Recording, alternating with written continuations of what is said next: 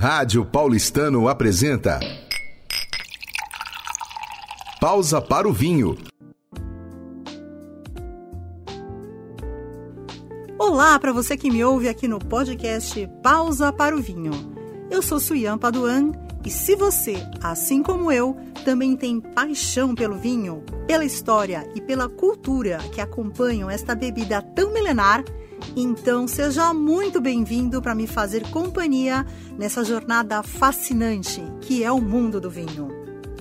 E nesse episódio, dentro da proposta de buscar produtos cada vez mais naturais e que passam por menos processos químicos, vamos falar sobre os vinhos orgânicos, biodinâmicos e naturais, e que são a grande onda do momento.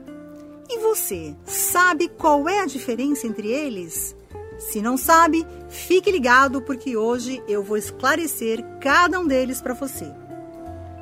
Vamos começar observando que, apesar de toda a tecnologia alcançada pelo homem ao longo do tempo e utilizada na produção de vinhos atualmente, existe um movimento que defende um vinho mais raiz, mais natural feito conforme a natureza dita as regras e que, de alguma forma, não deixa de ser uma volta ao passado, além de uma grande contribuição para o quesito sustentabilidade. Começando pelos vinhos orgânicos, como o próprio nome diz, são aqueles feitos de forma orgânica, ou seja, com uvas cultivadas sem qualquer agrotóxico, pesticida ou fertilizantes químicos Todo o controle de pragas e fungos nos vinhedos é feito com produtos naturais e com base em um equilíbrio biológico, como, por exemplo, criar animais próximos aos vinhedos que são predadores naturais de certos insetos ou pragas. Vale lembrar que as normas dos órgãos certificadores de produtos orgânicos variam em cada país. Então, Enquanto em alguns lugares não é permitido o uso de qualquer aditivo químico, em outros é aceitável a adição de sulfitos como o dióxido de enxofre, que tem ação antisséptica e conservante. No mais, após a colheita das uvas, o processo de vinificação é exatamente o mesmo realizado para os vinhos convencionais. Já os vinhos biodinâmicos, por sua vez, são vinhos que, além de serem feitos com uvas orgânicas, seguem a filosofia antroposófica, que é um movimento criado pelo filósofo, educador e esoterista austríaco Rudolf Steiner em 1924.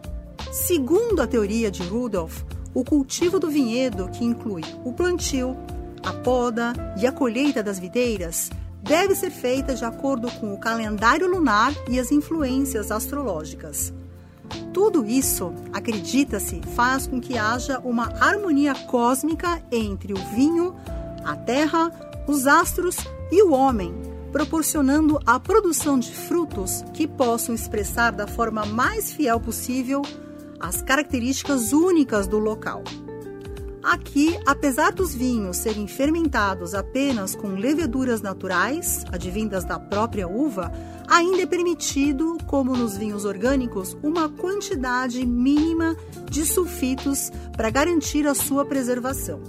E por fim, os vinhos naturais, que são aqueles produzidos de forma semelhante aos primeiros vinhos feitos no mundo pelos nossos ancestrais. Isto é, depois de uma colheita manual, a fermentação é feita de forma rústica, também com a própria levedura da uva e sem qualquer interferência humana.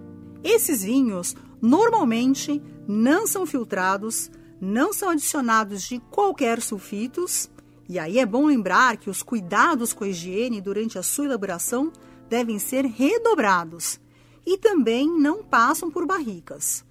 Como são vinhos feitos totalmente pela ação da natureza, são bastante instáveis e principalmente difíceis de manter um padrão de características em cada garrafa.